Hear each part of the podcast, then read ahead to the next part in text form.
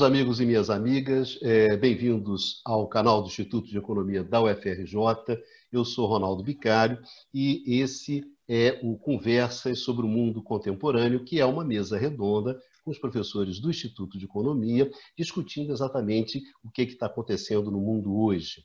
O nosso tema de hoje é a crise econômica turca, né? a crise econômica na Turquia. Uma crise econômica forte, marcada por uma forte desvalorização da moeda turca, a lira, e uma crise econômica que ocorre num país que é um país chave dentro do jogo geopolítico. Né? A Turquia não só desempenha um papel fundamental dentro é, da, da, da, do debate geopolítico, mas também é, nos últimos anos tem tido um forte protagonismo é, justamente nesse, nesse jogo. Então, o que acontece nesse país, evidentemente, tem implicações geopolíticas relevantes. Então, o que a gente vai discutir hoje, aqui na nossa mesa redonda, é justamente essa crise econômica turca, passando também pelas implicações políticas e pelas implicações geopolíticas, é, justamente dessa crise econômica. Para debater conosco hoje, nós temos, em primeiro lugar, a volta do nosso valoroso decano, Luiz Carlos Delorme Prado, que depois de desfalcar o time, né, Baixazinho, durante umas três partidas, finalmente está completamente recuperado e né, foi entregue pelo Departamento Médico 100% para participar da partida de hoje. Então, Luiz Carlos, tudo bem, Pradinho? Feliz enormemente com a sua volta, nós todos aqui. Obrigado realmente fez uma falta gigantesca e estou muito feliz mesmo com a sua volta. Bom, além do Luiz Carlos Prado, temos aqui é, Eduardo Costa Pinto. Tudo bem, Dudu? Vamos lá para mais uma, uma mesa redonda, hoje com um tema turco, né? um tema da Turquia. Vamos lá para mais uma mesa redonda e agora, e agora o time reforçado pelo Prado de volta. Pela volta do Pradinho. Numa, grande Numa Mazati, nosso francês, é, mais Preparado, Numa, para mais uma mesa redonda, mais um tema, mais um tema cascudo que é a Turquia, não é isso? Tudo bem, Numa? Tudo bem, Preparado, tranquilo? Sim. Falou. E grande Bastianzinho, o pai da Joaninha, não é isso, Basta? Hoje tá lá, tá na serra, né, Bastianzinho? Tá na serra, tá feliz, tá dando uma descansada para começar o jogo na segunda-feira. E aí, Basta, tudo pronto para discutir a Turquia hoje? Preparado, né? E muito satisfeito, né? Dar um, um salve para o nosso nosso decano, né? É outro jogo, né? Tem é outro jogo, aquele né? Toque, aquele toque de qualidade no meio campo, né? É, tava difícil. Fui melhor. É, o som de cabeça de área, né? Tava complicado. Tem um cara Joga que arma. cabeça erguida, né? Isso. Vendo o jogo. Valeu, valeu, Bastiãozinho. Bom, então vamos lá, vamos direto para o jogo. Em primeiro lugar, é, antes de começar, né, lembrando para o pessoal que acompanha a gente que vocês podem encontrar esse, esse programa daqui no formato de podcast, tá certo? No podcast chamado Canal IE-UFRJ. Se vocês procurarem por esse podcast, você encontra lá nas melhores é, plataformas do gênero. Então, Pradinho, para começar, começa contigo tocando a bola. A crise turca. É, primeiro, o que tem de relevante? Nós estamos falando com o público brasileiro. É, lembrar que a Turquia é herdeiro de um império, o Império Otomano, de uma área imensa uh, que uh, os turcos administravam. Desde 23 é uma república, forte influência dos militares.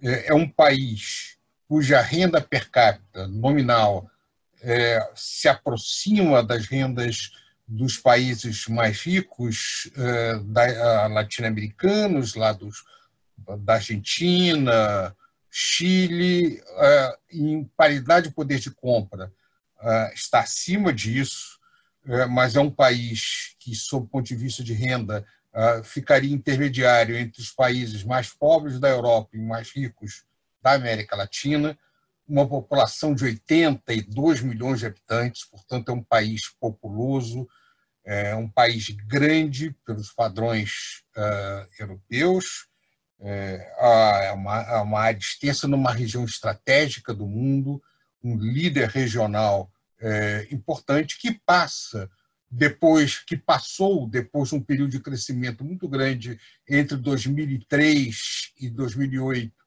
é, por e depois uma recuperação depois da crise de 2008, mas é, que continua a crescer é, a, de forma acelerada é, até 2018. Desde 2018, passando por dificuldades, é, entrando depois no período da pandemia com problemas é, graves. A, a Turquia tem algumas características que merecem ser mencionadas.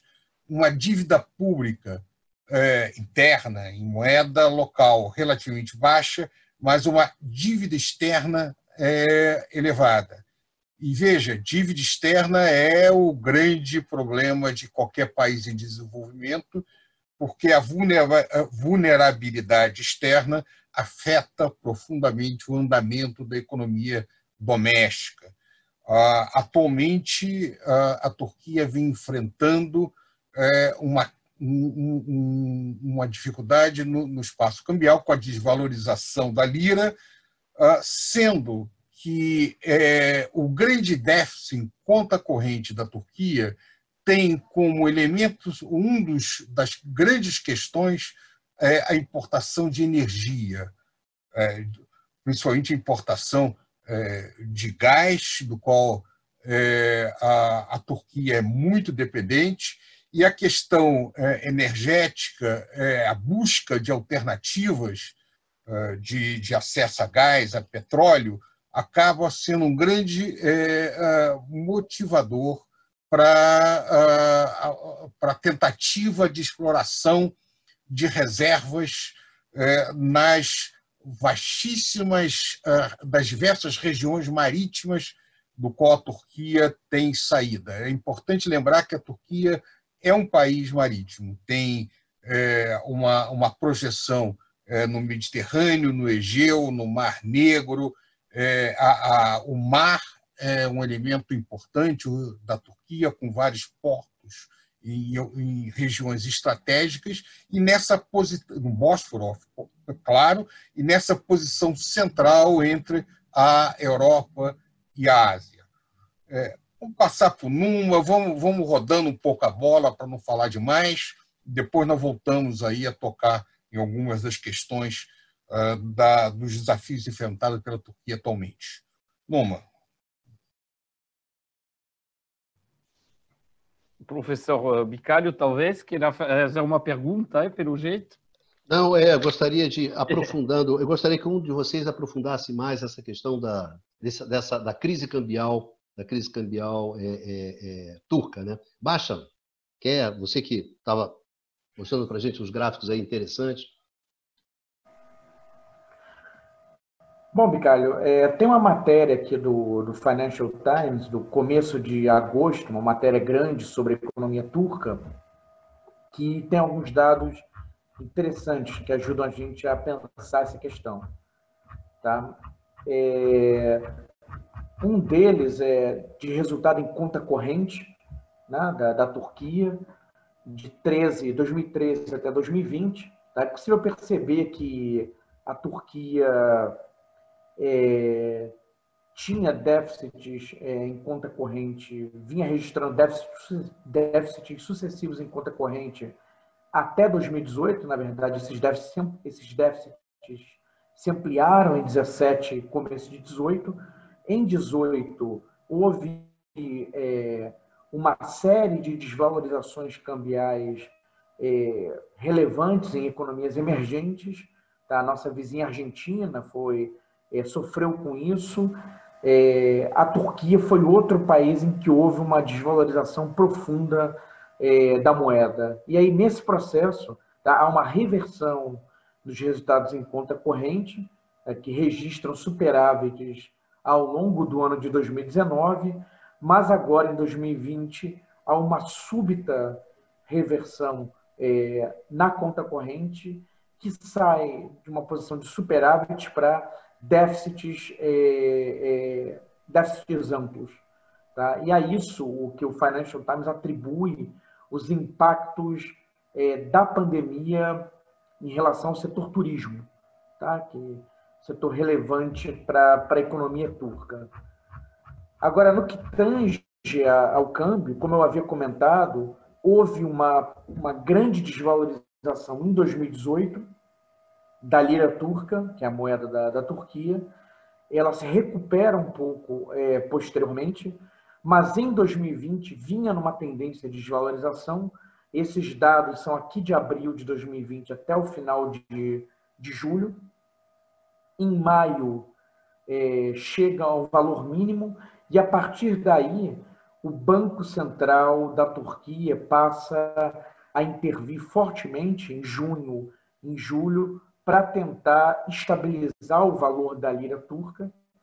É, gasta nesse processo aproximadamente 65 bilhões é, de dólares em reservas para fazer a defesa da moeda, mas no final de julho, começo de agosto, abandona essa tentativa é, de defesa da moeda tá? e ela volta a entrar num processo de desvalorização. Aqui os dados vão até comecinho de agosto, mas esse processo, na realidade, tem se intensificado nas últimas semanas. Tá? É, e aí há discussões sobre a capacidade é, para onde vai a moeda a moeda turca. Tá? Há uma resistência forte por parte da autoridade monetária é, de elevar a taxa de juros. Tá? O último presidente do Banco Central que elevou a taxa de juros, o Erdogan, o demitiu. Tá? É, o Erdogan não tem simpatia, né? é contrária à elevação de juros, só que, na realidade, agora, a, taxa de juros real na Turquia está negativa. Tá? Isso por um lado. Por outro, em função da perda de reservas é, internacionais, tá? a Turquia tem um montante bem menor hoje em dia de reservas internacionais para é, fazer frente à especulação no mercado de câmbio. Aí uma última variável a chamar a atenção é que um processo continuado de desvalorização cambial tende a acelerar a inflação, tem impacto, pode ter impacto inflacionário. E é uma economia, a turca, que já está com inflação acima de dois dígitos. Tá? Então, em economias com essas características, os impactos inflacionários que começam, podem começar a levar a movimentos é, de indexação que depois tornam difícil é, processos, enfim, esforços de estabilização para fazer a inflação retornar para valores menores do que, do que dois dígitos. Agora, da parte do Erdogan, a preocupação com a elevação dos juros é em relação ao desempenho da economia, né? A, a, aos possíveis impactos recessivos, ainda mais num contexto de pandemia.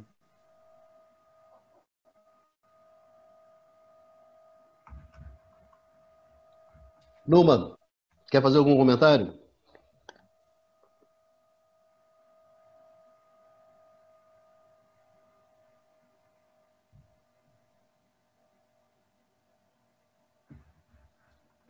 Sem voz. Não, tudo bem. Oi.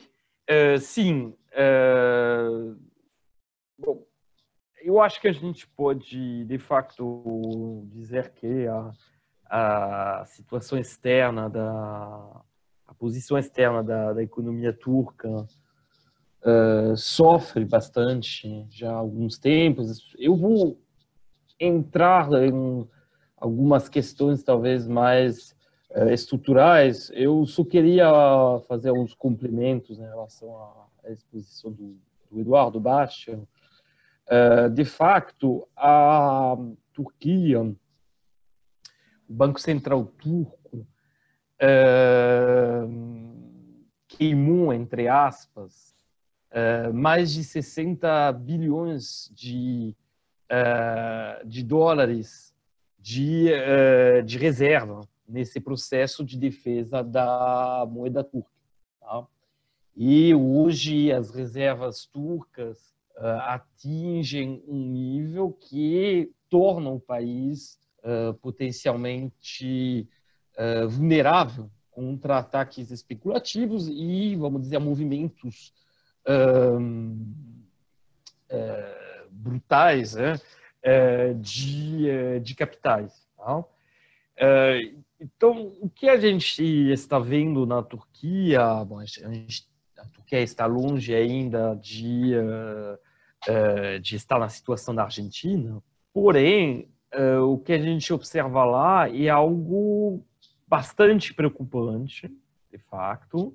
Tem elementos estruturais que, como foi observado pelo Eduardo, preocupam mais ainda, ou seja, a questão turística, a Turquia e um destino turístico, o peso do turismo na economia turca passou a assumir um grande protagonismo partir da década de 70, né, até representar, uh, segundo as estimativas, 12 a 13% uh, do, uh, da força de trabalho turca, empregando 12 a 13% da força de trabalho turca, e o turismo na Turquia tem sofrido de elementos prévios à, à, pandemia, particularmente a situação uh, de conflito na, na Síria, que faz fronteira com a Turquia, que já afastou uma parte do turismo, particularmente uh, ocidental.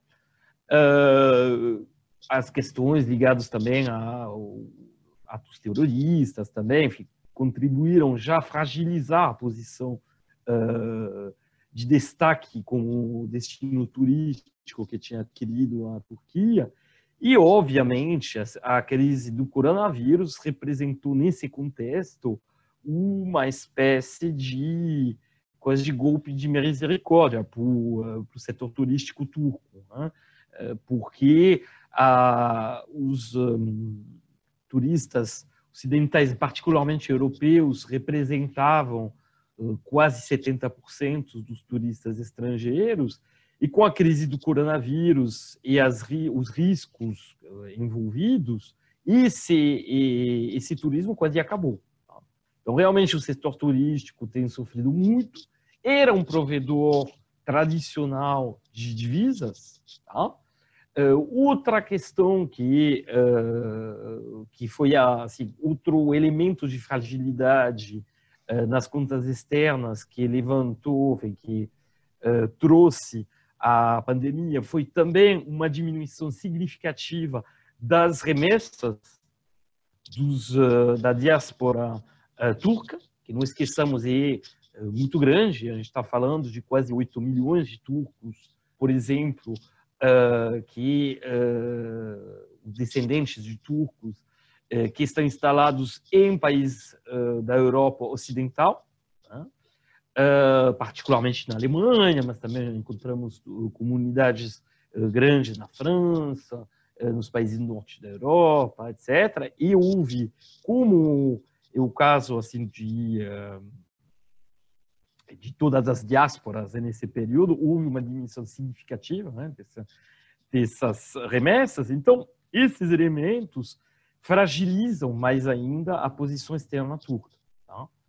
Uh, o que a gente pode dizer sobre a, a questão a, a questão assim de política econômica, porque como ilustrou o, uh, o Eduardo, eh, como ele insistiu em, em comentar, com razão, o Erdogan e oposto a um aumento significativo da, das taxas de juros, né?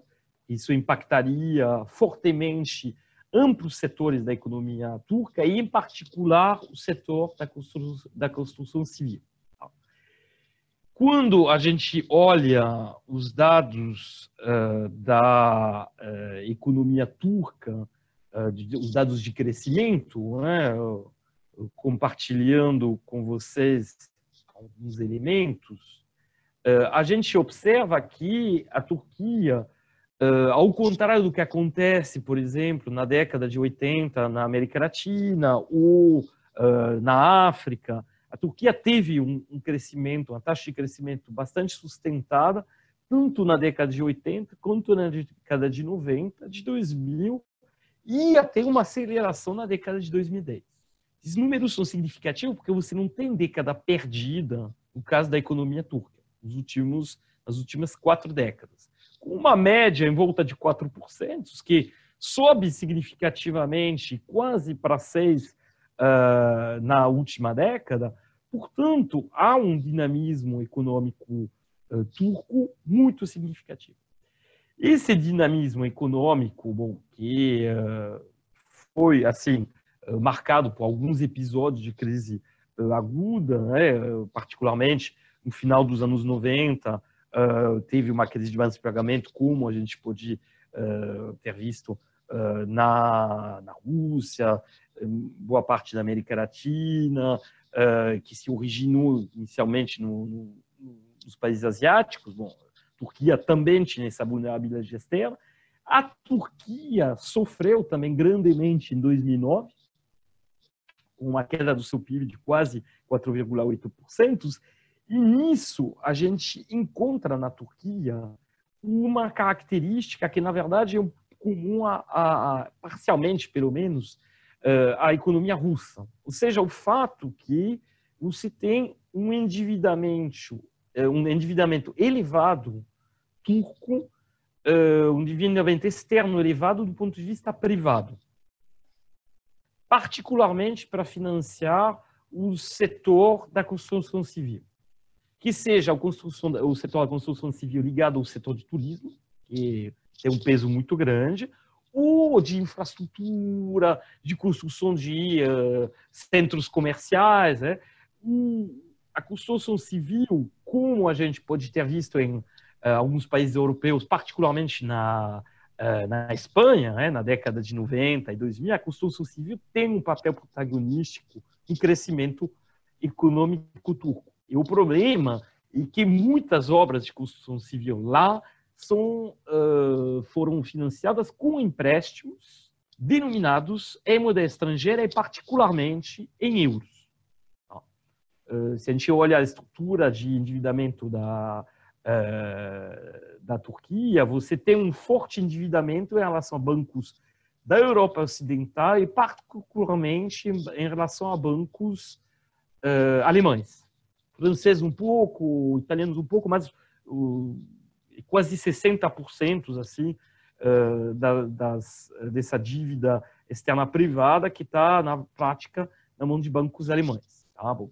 Que tem a ver com justamente a presença forte da diáspora turca lá, tem a ver também com uma relação antiga de entre os dois países do ponto de vista de uma integração econômica, comercial e produtiva. Né? Não esqueçamos que uh, o processo de uh, as tentativas, as primeiras tentativas de modernização do uh, Império Otomano lá nas últimas décadas do século XIX foram patrocinadas pelo Estado alemão na época, pelo recém-nascido Estado alemão, construção da uh, da ferrovia até Istambul, uh, elemento, assim, acompanhamento do processo de industrialização, de criação de uma indústria bélica, e essa relação com a Alemanha se continuou, ficou forte também num período uh, posterior, período kemalista, tá? da República Turca. Tá? Então, uh, isso é um elemento muito forte de, uh, de vulnerabilidade. A explicação pela defesa uh, ferênia da tentativa de defesa da, do, da taxa de, de câmbio de uma certa estabilidade da taxa, taxa de câmbio tem a ver com isso, porque a desvalorização que a gente está vendo significa, na prática, uma exposição muito grande de amplos setores da economia real e, obviamente, também do setor financeiro, eh, que pegaram esses empréstimos denominados em moeda estrangeira. Tá? Eh, então, a gente tem uma, um elemento de vulnerabilidade que é um elemento estrutural e que explica a, uh, essa atitude uh, turca que a gente já tinha visto em 2009. Em 2009 foram mais de 80 uh, bilhões de, de, de, dólares de reserva que também que foram queimados. Então, isso é um elemento que não foi resolvido, que tem a ver com o próprio modelo, a própria escola de modelo econômico turco, e, como apontou o Eduardo, é muito preocupante é muito preocupante, porque você não vê uma saída imediata em relação a essa situação. Aí, não sei se eu, eu acho que seria interessante ouvir um pouco o, o Eduardo de novo, né? o nosso Eduardo Costa Pinto, né? para é que hoje tá é, para avançar nessa análise. Como? Olha, um baiano quieto é uma coisa preocupante. Sim. Muitas coisas lá. ruins aconteceram com a humanidade quando os baianos ficaram quietos. Os mineiros. É... E, lá, e lá muitas frações de classe que ele pode comentar também. Não, antes de entrar na fração de classe, na questão política, Prado, eu vou, eu vou mais do que, do que entrar ainda na discussão política, que tem ainda muito pano para manga para a gente, algumas particularidades, similaridades na questão política. Acho que é importante, antes de avançar nisso, meio que vou fazer uma síntese aqui do que vocês falaram, em que sentido? É, pelo menos para mim, é, e a partir da fala de vocês, desse, desses toques de bola que vocês deram, mostra a economia turca que ela é fortemente problemática em termos da vulnerabilidade externa, ou seja, você tem uma dinâmica de endividamento externo e problemas de uma economia que está muito assentada no turismo, que tem uma dificuldade de geração de divisas externas nesse tipo de estrutura produtiva, e, e, e em certa medida, e aí é, isso, é, a estrutura produtiva turca reflete nessa vulnerabilidade externa, um pouco, o que o Duma estava ressaltando muito fortemente, e isso tem sido agravado é, mais recentemente, porque a partir da virada do Erdogan, a partir de 2015, mais ou menos, que ele vai adotar uma postura é, aliado a linhas mais nacionalistas e se aproximando muito mais da Rússia, né? o antigo desafeto, vamos dizer assim, e se distanciando do Ocidente da União Europeia, você tem uma pressão maior, né? tanto da União Europeia como dos Estados Unidos, né? e dificuldades maiores para apoio e financiamento desse balanço de pagamentos. Então, eu, eu já introduzindo a discussão política, que não tem jeito, eu não consigo, mas é como essa dimensão da vulnerabilidade externa, tá? que tem a ver com a questão do balanço de pagamentos e a questão do endividamento externo, como o Prado bem alertou. E o próprio Numa ressaltou que tem um dinamismo interno. E a, a estrutura produtiva dificulta a questão do financiamento externo, ou seja, da, a questão das divisas, porque o turismo é um elemento fundamental e o financiamento externo é financiamento privado. Isso cria um problema e aí é, de forte processo de desvalorização, e isso gera um completo, a gente no Brasil que está acostumado com isso, com esses movimentos de desvalorização e revalorização, isso gera um, um problema enorme né? no planejamento econômico, no planejamento das empresas, e acho, e aí sim, já introduzindo essa discussão política, é, com esse distanciamento, vamos dizer assim, da União Europeia e dos Estados Unidos, o Prado já tinha alertado em outras conversas anteriores, a Turquia sempre foi um aliado muito próximo norte-americano, e isso mudou fortemente. E eu queria ressaltar que essa mudança afeta também as formas de financiamento e afeta também o tipo de como os, os organismos internacionais vão ou não é, ajudar nesse processo do lado, vamos dizer assim, da União Europeia e norte-americana. E por que isso? Tá? E por que essa mudança? Eu queria ressaltar aqui porque isso é uma introdução na discussão política e geopolítica. E por quê? Porque claramente tá, o Erdogan vai mudar a partir de 2015 e um evento parecido que acontece no Brasil, mas em outra escala, a partir de 2013. Né? Tem alguns movimentos é, de algumas organizações sociais na Turquia, questão ambiental, em uma praça, isso ganha dimensão enorme. Né? É, o, o, governo turco vai reagir de forma muito forte sobre esses eventos. Então, começa uma tensão interna né, relativamente grande, né, e isso vai ganhando escala, porque o, o Erdogan vai se deslocando, porque, inclusive, quando o Erdogan entra no governo, tinha toda a discussão se o Erdogan né, era um novo democrata ou era o último presidente islâmico. Ou seja, tinha todo um debate ainda lá atrás, quando Erdogan ainda era primeiro-ministro, depois virou presidente, quando ele chega ao poder, e ele vai numa linha que era muito mais, vamos dizer assim, liberalizante, e ele gira, vai girar fortemente a partir da década dos anos 2000, e acho que aí ele vai mudar ainda mais né, com a tentativa de golpe é, em 2016. E aí sim, um fechamento maior e aí sim uma maior pressão internacional, principalmente dos países europeus e, e dos Estados Unidos, e isso vai afetar né, a sua capacidade econômica, a entrada de investimento estrangeiro, isso vai afetar em certa medida, gerando reflexos e aprofundando a crise. E no momento mais recente, até ressaltar no gráfico que você falou, a despeito do crescimento entre 2010 e 2019 alto, em média, o seu gráfico depois mostrou uma forte queda do PIB a partir de 18 e 19. Ou seja, nesse momento você tem uma crise de desaceleração econômica muito forte, de um problema no balanço de pagamentos com a questão da vulnerabilidade e uma forte pressão né, é, de parte de, de antigos alinhados aliados. Então, um pouco desse, desse, desse, desse caldo que eu queria colocar aqui para a gente entrar na discussão, vamos dizer, o político ou geopolítica a partir desses elementos econômicos. Eu só queria fazer um adendo, um adendozinho, pequeno, pequenininho. Vai lá, baixinho. Os gastos, os gastos militares é, na Turquia é, praticamente dobraram de 2016 em diante, de 2016 para agora. Então, eu queria trazer esse elemento adicional ao que a fala do, do Dudu, que talvez o Luiz Carlos ou o Numa queiram explorar. Ah, é, e, e para completar para o Prado, isso é fundamental, Baixa, porque isso é pós-golpe de 16 deles, então isso é uma forma de trazer Exatamente. uma parte dos militares para dentro do governo, mas eu passo para o Prado.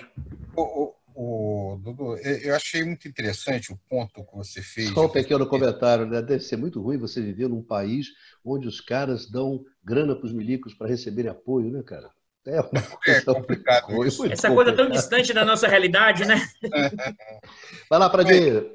É, eu acho interessante trazer essa dimensão de economia política, porque é, a, a, Turquia é um prato cheio para isso, né? pelo nacionalismo tradicional uh, da Turquia, que vem desde, é, desde 20, de 23 do movimento dos militares, do Ataturk, de todas as transformações é, que ocorreram da Turquia, do mundo otomano para a nação, para o país turco, pelo fato da Turquia ter 20% quase da sua população é, que, é, de, de curdos, com todos os problemas associados a isso, mas alguns pontos é, que, que é, remontam é, como a, a, questão política tem implicações econômicas.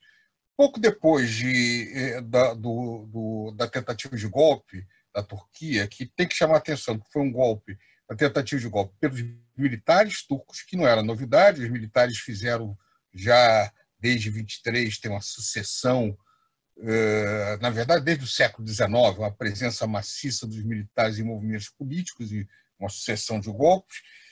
É, houve um, um, uma, uma resistência é, da população. A tentativa de golpe envolveu a morte de 240 pessoas, quase 2 mil feridos, uma repressão violenta é, do governo.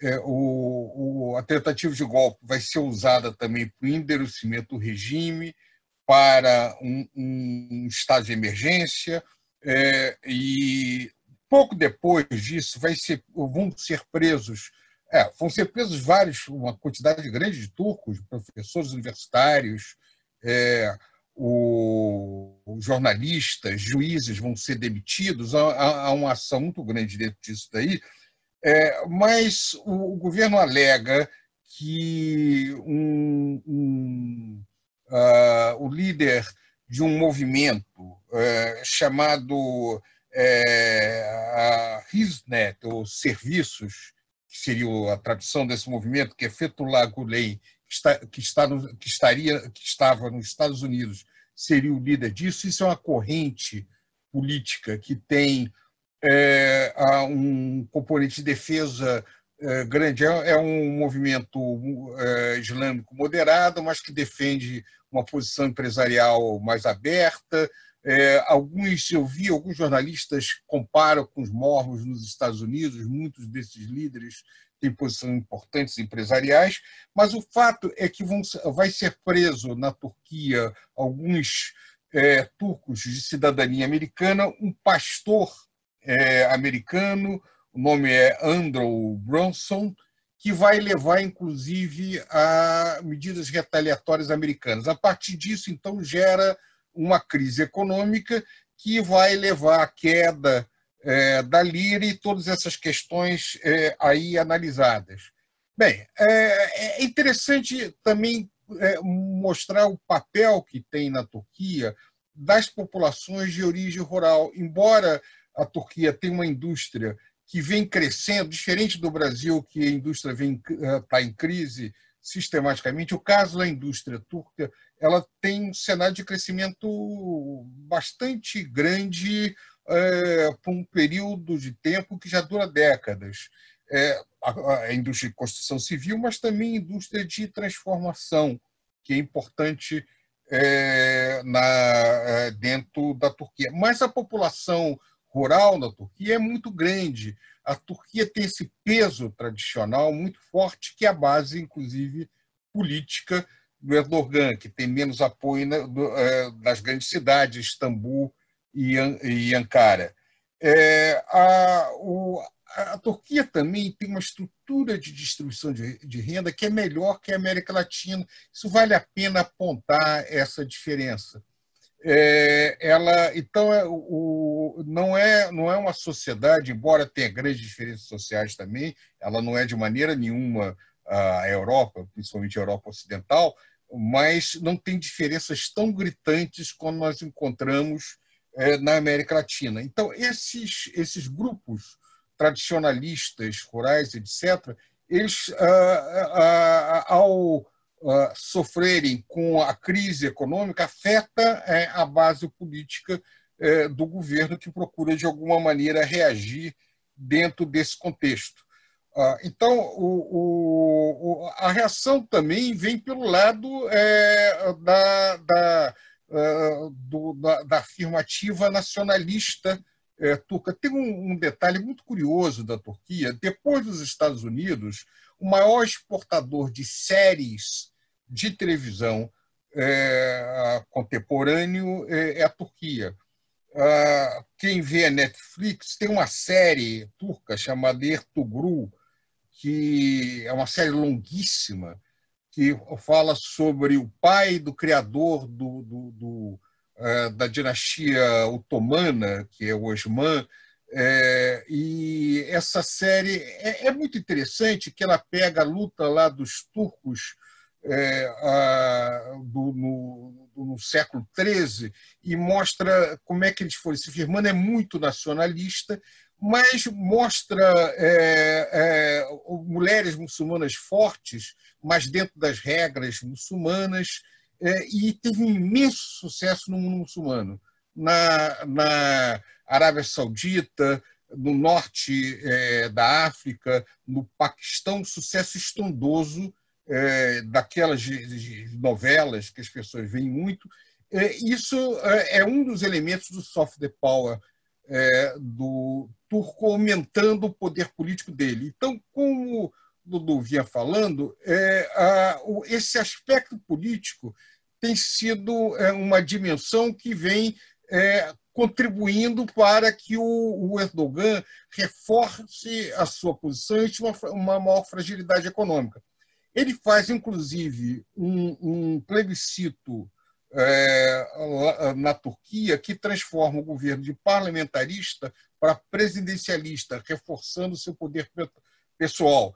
Recentemente fez a mudança de, de, de é, é, transformar novamente é, a, a, mesquita, né, a antiga grande catedral é, bizantina, que tinha sido transformada é, no museu, é, todos esses movimentos é, estão diretamente ligados à, à, à, fragilidade econômica que ele, de alguma maneira, o governo está vivendo. Ou seja, a dimensão política, por um lado, ela puxa é, ou ela induz a fragilidade econômica, a fragilidade econômica reforça o movimento nacionalista do Erdogan e é, é, é um processo de retroalimentação nessas duas dimensões, que é, não é muito claro como é que isso vai ficar. Isso afeta o equilíbrio geopolítico no mundo contemporâneo. Tem um outro ponto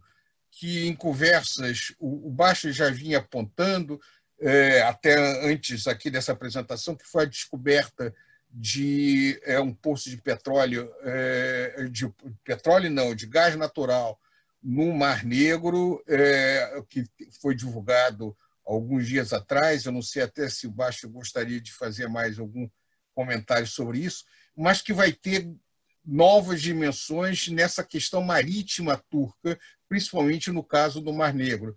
Aparentemente, uma região que é relativamente próxima da Romênia.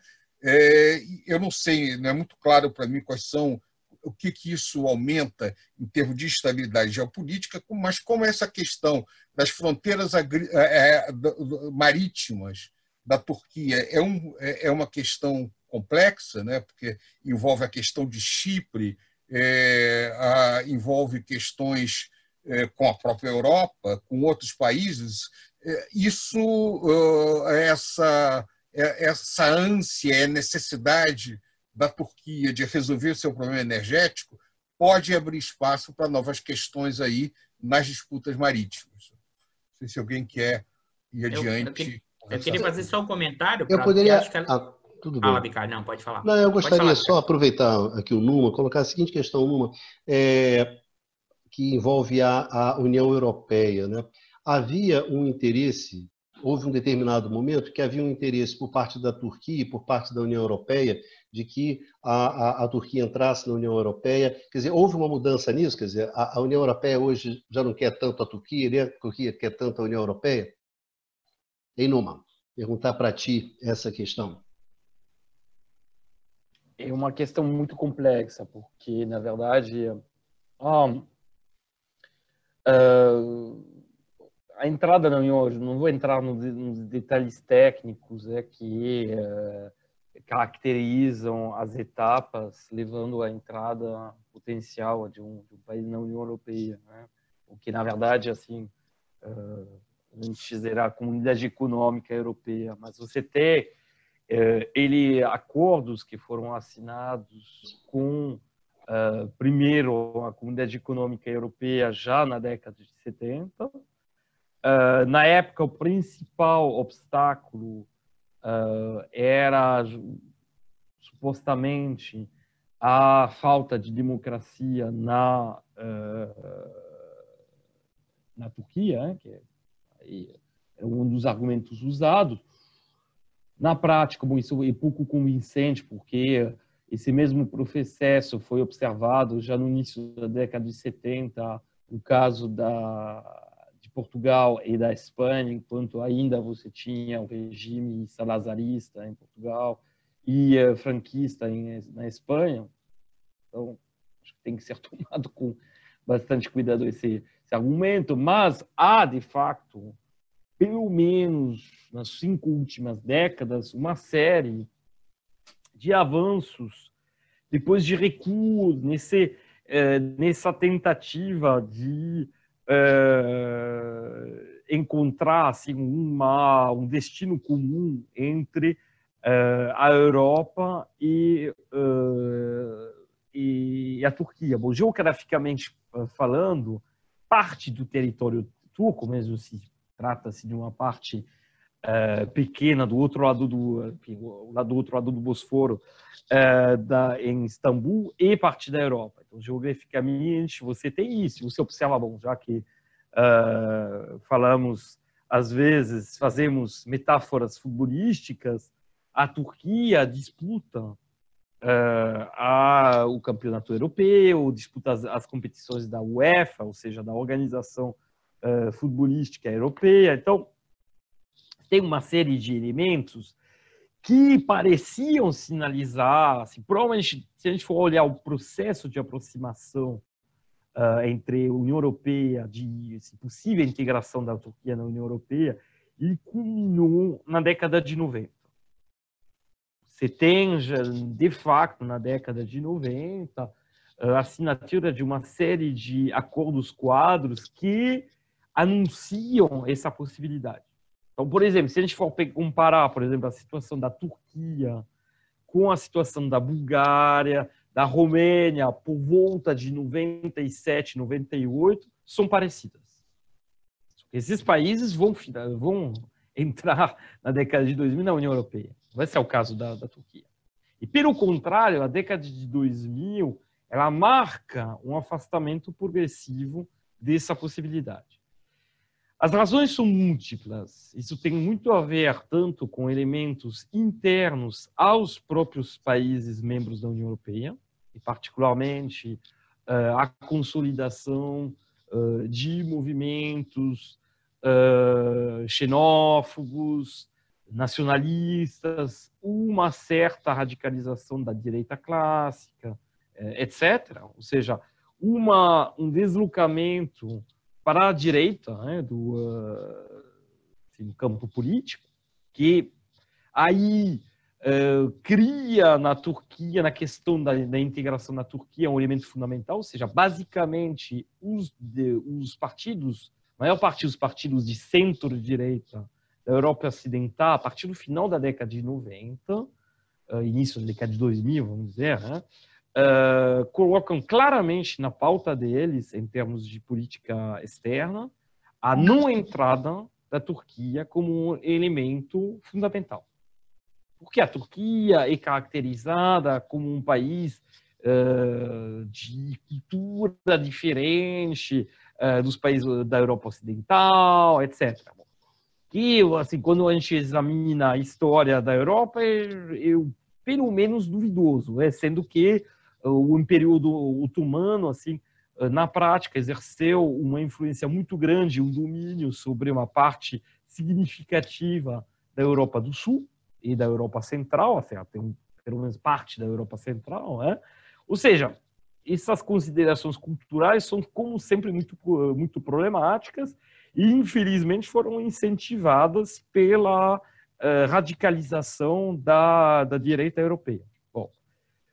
O, isso é o lado europeu. Então, do lado europeu, você pode dizer que, em um determinado momento, houve uma vontade cada vez menor de integrar a Turquia dentro da União Europeia. Sendo que os Estados Unidos empurravam um pouco nessa direção. Por quê? Porque, como vocês observaram, a Turquia é um aliado tradicional dos Estados Unidos, parte da OTAN. Então, da mesma forma que eles empurraram, de uma certa forma, a entrada dos países uh, da Europa Oriental, é, é, que faziam parte antigamente da esfera de influência soviética, fizeram a mesma coisa com, tentaram fazer a mesma coisa com a Turquia. Então, os Estados Unidos estavam mais favoráveis, mas na Europa teve essa vontade cada vez menor. E, na verdade, o fenômeno Erdogan tem a ver com muitas coisas, tem a ver com muitos elementos, e certamente esse programa não seria suficiente para analisar todas as raízes né, uh, dessa surgimento e, do, e da manutenção do Erdogan no poder. Mas, se a gente for considerar, por exemplo, a questão do horizonte, é muito importante para em países particularmente que têm uma forte heterogeneidade estrutural, como o caso da, da Turquia, um país que tem um passado glorioso, tanto no período otomano quanto no período kemalista, porque o Kemal, a gente falou muito pouco do Kemal Atatürk. O Kemal Atatürk propõe um projeto radical de modernização do Estado, de afirmação nacionalista, com seus problemas, tipicamente, mesmo se uh, isso mais ligado aos jovens turcos, o uh, genocídio armênio, bom, elemento uh, importante lembrar também. Então, elementos problemáticos, mas ao mesmo tempo lhe dá um norte. Você tem uma re... depois de, dessa lenta uh, desagregação e dessa decadência do Império Otomano a partir do século final do século XVII, né? que culmina, obviamente, com sua explosão uh, durante a Primeira Guerra Mundial, o Ataturk deu de novo um sentido, um norte à, à Turquia, uh, deu, uh, assim, redefiniu um nacionalismo. Um nacionalismo, no caso, que era um nacionalismo profundamente marcado pelos, uh, pelo que o próprio Kemal Atatürk chamava da necessidade modernizadora. E o, uh, a, a, modernização, tal como ela era entendida pelo Atatürk, ela passou pelo quê? pela, pela adoção do, do, do alfabeto uh, ocidental, abandono do, do alfabeto uh, anterior, pelo, por uma modernização econômica com a industrialização, etc., uma aproximação, no fundo, da, uh, do Ocidente, tá? em muitos aspectos, mesmo se, obviamente, conservando a força da cultura, uh, da cultura uh, otomana. E, nesse sentido, é algo que a gente viu no século XVIII, já na, no caso da, da Rússia, enfim, em outros lugares, é algo que, que era comum. O problema é que, em última instância, a gente for pensar a conclusão lógica desse processo de ocidentalização, era justamente a entrada, era um objetivo, claro, da elite ocidentalizada uh, turca, né, que, não, que constitui até hoje, assim, que constitui até pouco tempo atrás, é porque teve muita, até por conta dos episódios lembrados pelo é, pelo Luiz Carlos, né, do, do, recente golpe de Estado, muita gente migrou, mas essa burguesia ocidentalizada, o objetivo era a entrada na União Europeia. Do momento que o Ocidente, enfim, a União Europeia, os países europeus, meio que fecham a porta e falam: ah, não, vamos ter acordos de comércio especial, você vai ter, vai ter um status específico da Turquia, mas eles não vão entrar. Aí não tem mais. Essa perspectiva, ela, assim, o objetivo não é mais atingível. E de uma certa forma, o Erdogan, ele gira o país para um outro espaço. Ele quer, ele gira o país para o espaço otomano no sentido assim da parte uh, do sul da Mediterrânea, do, do Mediterrâneo, ou seja, intervenção ativa na Síria, porque tem muito a ver com a questão curda, isso poderíamos falar muito tempo, mas influência, disputa da influência no espaço do, do Oriente Médio. Influência fortíssima, vamos lembrar também, no espaço do Maghreb da África do Norte. Atualmente, Líbia, na Líbia, Rússia e, uh, e Turquia estão se disputando influência. Você teve uh, série de assim, muitos incidentes em Benghazi, etc. A gente poderia. Ou seja, a Turquia se vê, a Turquia do Erdogan e uma Turquia que olha para o Oriente. Ela não, ela, já que ele, o discurso do Erdogan sempre foi muito claro, já que o Ocidente gira um pouco, vira um pouco as coisas para nós, vamos continuar, a gente continua na OTAN, a gente continua colaborando, mas não é mais o nosso sonho, não é mais o objetivo. O objetivo é reencontrar as nossas raízes, uh, vamos dizer, e a, o, esse mundo sobre o qual um dia exercemos um domínio. Isso passa, obviamente, pela questão religiosa, pela questão, uh, uh, pelas questões culturais. Tá? Então, assim, eu acho que o Erdogan ele ganhou uma popularidade enorme, justamente porque ele deu de novo um certo orgulho a uma grande parte da população turca, sendo que uh, a elite, que era tradicionalmente, tradicionalmente ocidentalizada, aí vai sendo deixada, a elite intelectual, eu não estou falando da elite econômica, vai sendo escanteada. E, no fundo, os valores que propõe o Erdogan são valores que, por exemplo, no espaço uh, rural turco, são valores que se mantiveram até hoje. Então, ele tem uma correspondência muito maior do que os valores kemalistas que, uh, na prática, pelo menos no campo, foram pouco assimilados. Tá? É, por favor, é, bom, já batemos aqui uma hora, né? Uma hora de programa, então, cabelo da minha função de âncora aqui, vamos encerrando o nosso programa de hoje. É claro que o tema é extremamente complexo, que é a Turquia.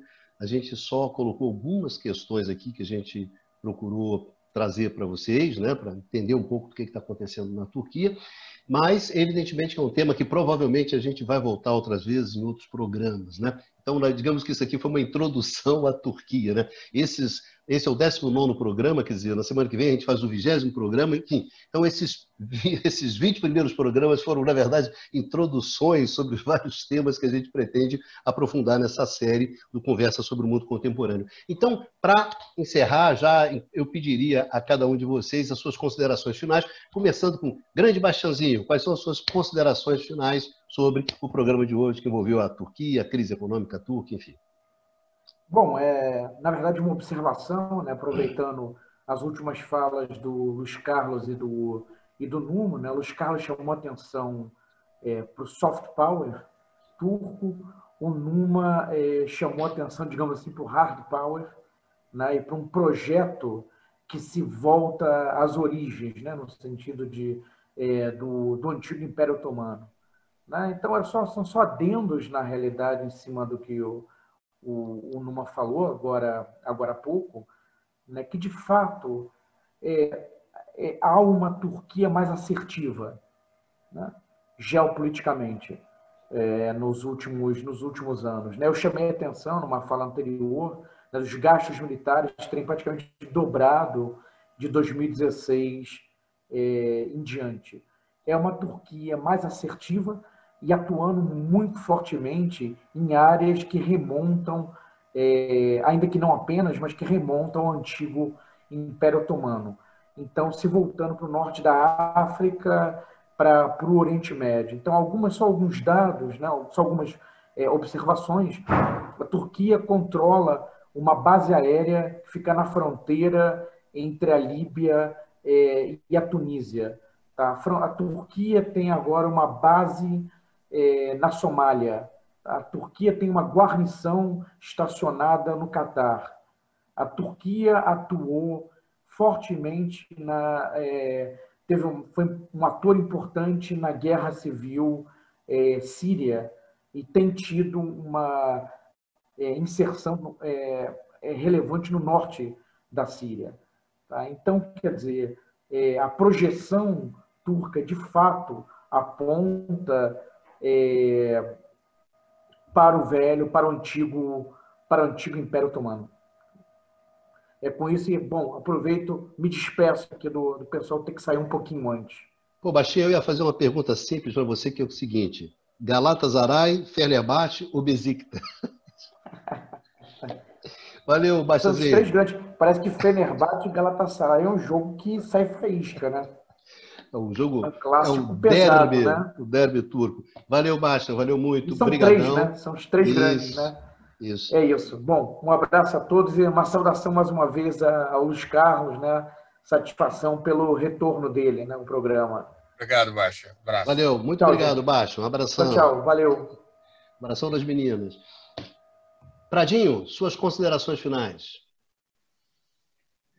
O eu acho que o ponto que o Baixa colocou é, levante é, cada vez mais esse mundo atual parece o um mundo pré Segunda Guerra Mundial, algumas vezes até pré Primeira Guerra Mundial, alguns problemas que pareciam completamente afastados.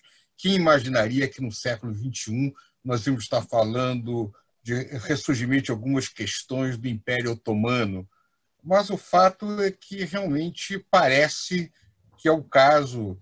É, há, há, espaço para se fazer todo um outro programa de discussão disso. recentemente, é, na, num, num, ponto na aproximação na relação entre a Rússia e é, a Turquia, é, que é uma relação também sempre de, de algumas vezes de é, próxima e algumas vezes de oposição. É, já houve vários conflitos é, entre antigo Império Russo e antigo mundo otomano e, e, também algumas, algumas colaborações importantes entre os dois. Uh, ou seja, uh, o, a crise turca lembra uh, a, a complexidade das questões contemporâneas Lembra também de que para nós aqui no Brasil é importante conhecer um pouquinho também das disputas que ocorrem em outras regiões, para não ter um, olhar reducionista uh, para um mundo atual tão complexo. Uh, afinal de contas, o que, que seria uh, o governo Erdogan? É um governo de direita? É um governo de esquerda? O que, que ele é? Ele é, acima de tudo, um governo turco, com todas as contradições é, inerentes à posição que um, um, um governo nacionalista é, com fortes raízes da cultura histórica da Turquia tem nesse espaço geopolítico. E, além disso, é, lembrar também da dimensão econômica. Eu termino lembrando de que a crise econômica turca tem a ver com a sua fragilidade nas suas relações, é, nas suas transações correntes.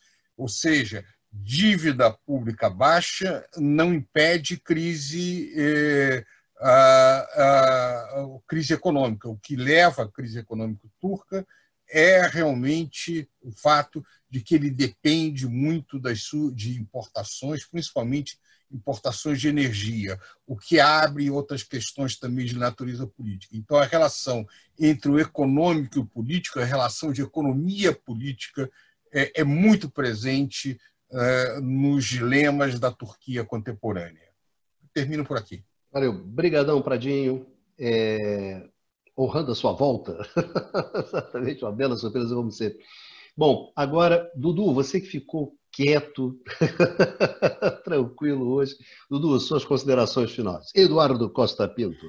Um Prado falou economia política, eu vou, eu vou é, nesse, nesses elementos que o quanto a Turquia ela gira, como o Numa alertou, e gira por, por questões estruturais, mas eu vou dar um ponto é, de inflexão mais forte nisso. Eu quero dar um papel importante à tentativa do golpe de 2016. Tá? Eu vou levantar aqui é o quanto o fator externo desse movimento está vinculado à questão do golpe.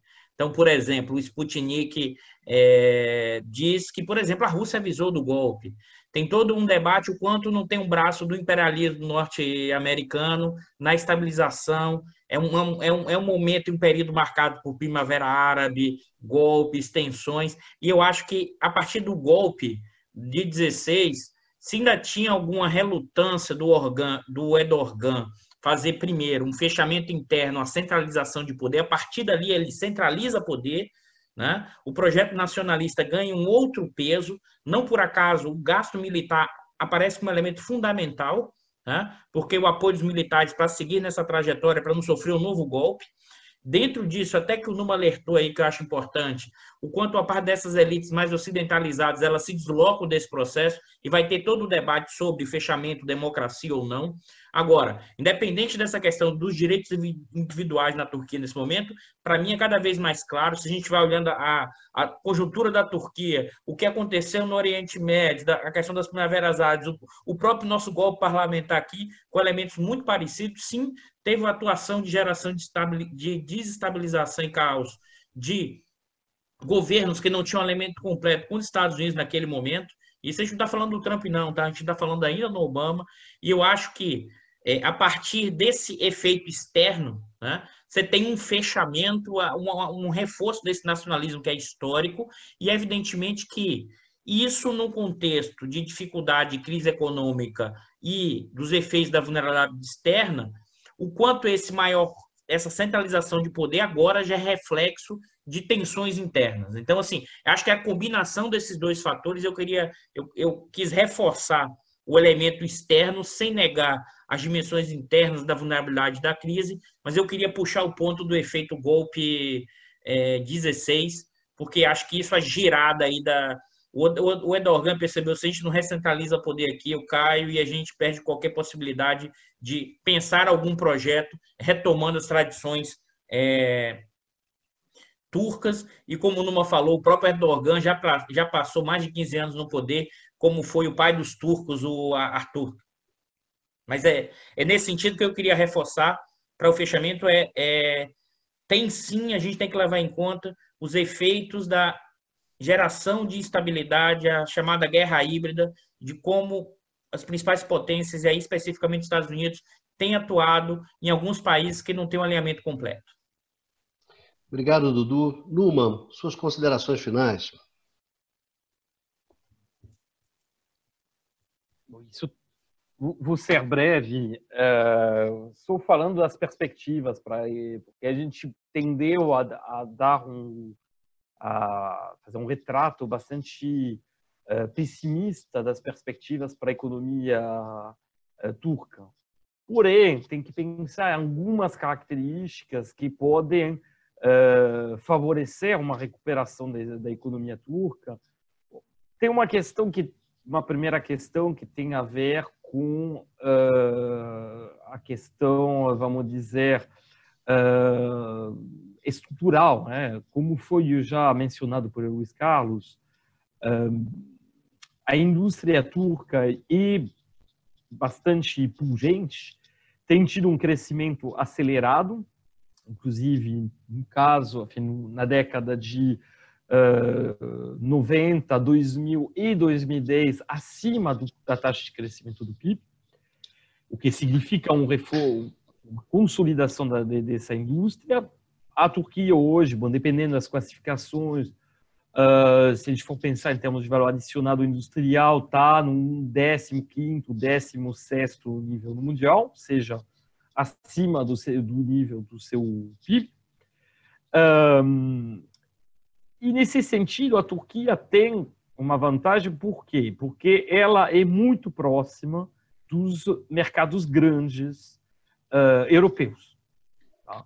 Ela, inclusive, tem sido integrada, esse dinamismo que a gente observa na década de 90, 2000, 2010, 90 para cá, tem a ver com o processo de relocalização de atividades industriais que beneficiou também países da Europa Central Oriental, particularmente eh, a República Tcheca, a Polônia, mas a Turquia tem uma base industrial maior que esses países, tem, uh, tem uma integração forte dentro das famosas uh, cadeias globais de valor.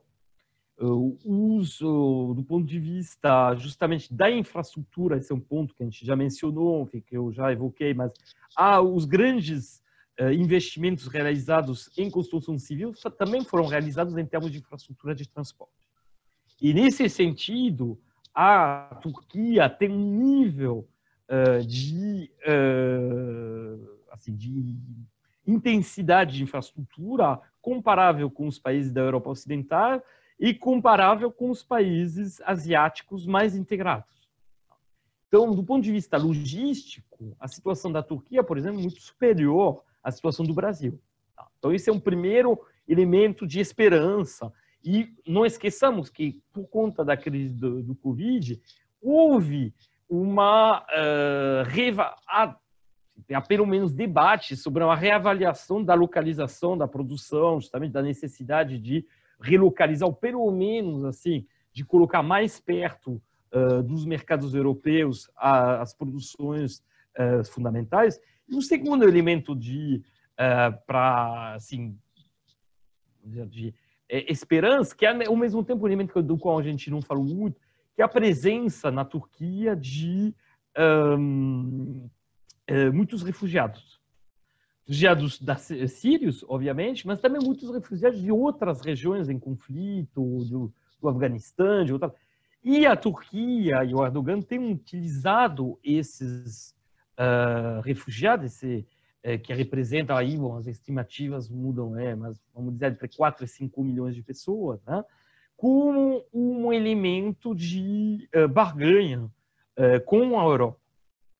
Porque a Europa, e particularmente os governos a quase totalidade dos governos, na verdade, é, que sejam de centro-esquerda ou centro-direita, né, não querem acolher ou querem acolher uma parcela muito pequena desses refugiados e, portanto, dão dinheiro e negociam o tempo todo com a Turquia de um sentido dela manter esses refugiados no próprio território e não deixar eles uh, chegarem nas fronteiras do espaço europeu, né, da União Europeia.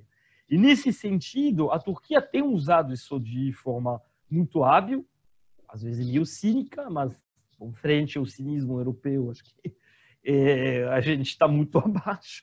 Uh, esse, essa, essa questão justamente para negociar uh, condições econômicas. E no caso assim uh, dessa crise pela qual está passando a Turquia, não me surpreenderia que o Erdogan continue usando essa questão. Aí isso uh, veremos o resultado. Né? Valeu, Numa, muito obrigado. Bem, obrigado a todos e a todas né, que nos acompanham aqui nesse programa.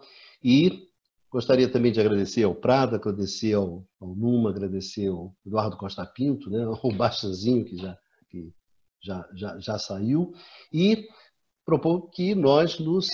Bom, a gente vai se encontrar né, na próxima semana aqui nesse Conversas sobre o Mundo Contemporâneo, é nesse nosso canal é, do Instituto de Economia da UFRJ. Né? Bom, se cuidem todos, né? vamos em frente e nos vemos na próxima semana aqui no canal do Instituto de Economia da UFRJ. Um abraço a todos, nos vemos.